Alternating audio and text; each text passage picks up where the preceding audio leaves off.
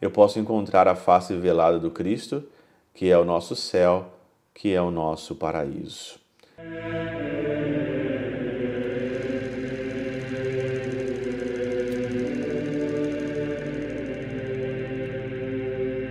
Pai do Filho e do Espírito Santo. Amém.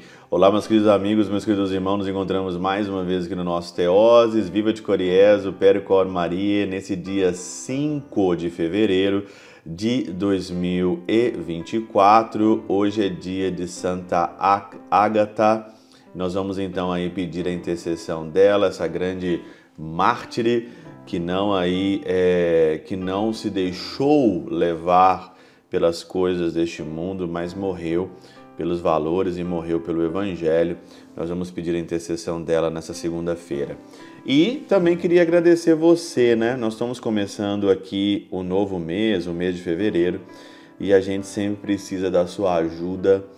Tempo aí de caridade, tempo de amor, tempo de você ajudar principalmente os projetos de Deus, os projetos do Teoses principalmente.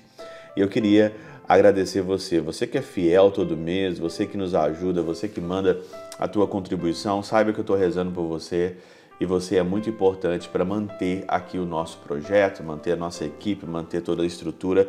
E nesse dia eu te agradeço aí na segunda-feira, é o dia de eu sempre agradecer e sempre lembrar de você aqui no Teós. Muito obrigado. Nós temos tudo isso hoje que nós temos é graças às pessoas que fazem as suas doações, que agradecem e você aí quem ainda não nos ajudou, ajude, nós precisamos sempre. E eu também te agradeço e rezo por você todos os dias. O evangelho de hoje, dessa segunda-feira, é um evangelho bem curto, é o evangelho de Marcos, no capítulo 6, versículos 53 a 56.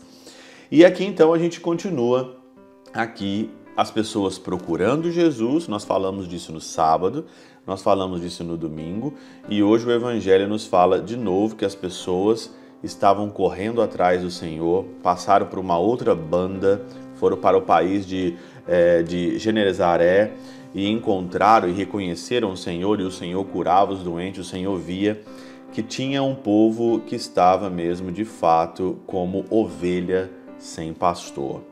E é engraçado que São Beda fala o seguinte aqui: como, como que eles conheceram o Senhor? Como que eles conhecem o Senhor? Isso aqui também é muito bom para nós, porque todos nós queremos conhecer Jesus, né?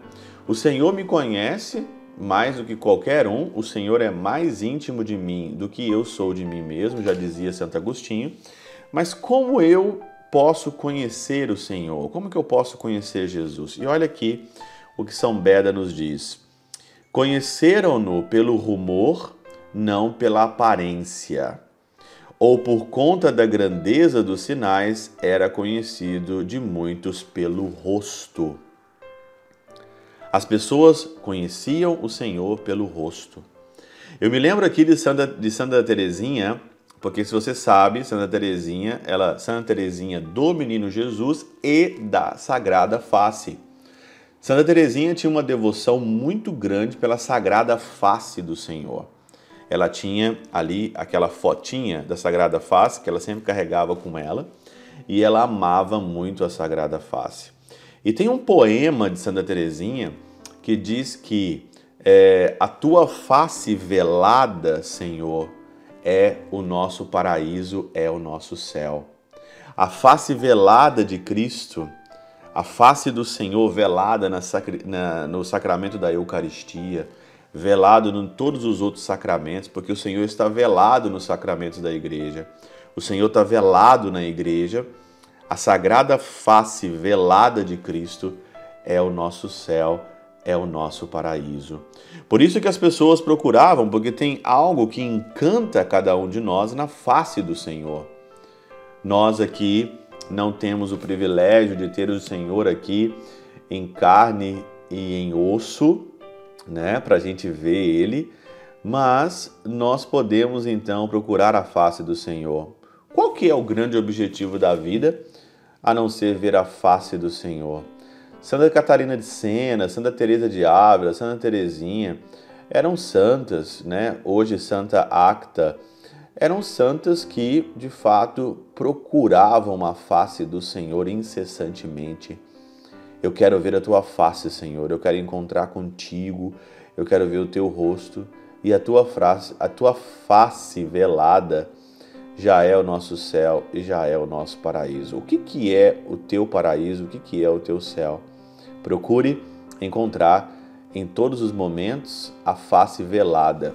O Senhor, ele se vela, ele se esconde de nós, às vezes no rosto do irmão, no rosto do meu trabalho, no rosto das pessoas que eu encontro todo dia, no sacramento do altar, na Eucaristia, na missa, na confissão, na oração do meu terço, nas minhas devoções, na meditação.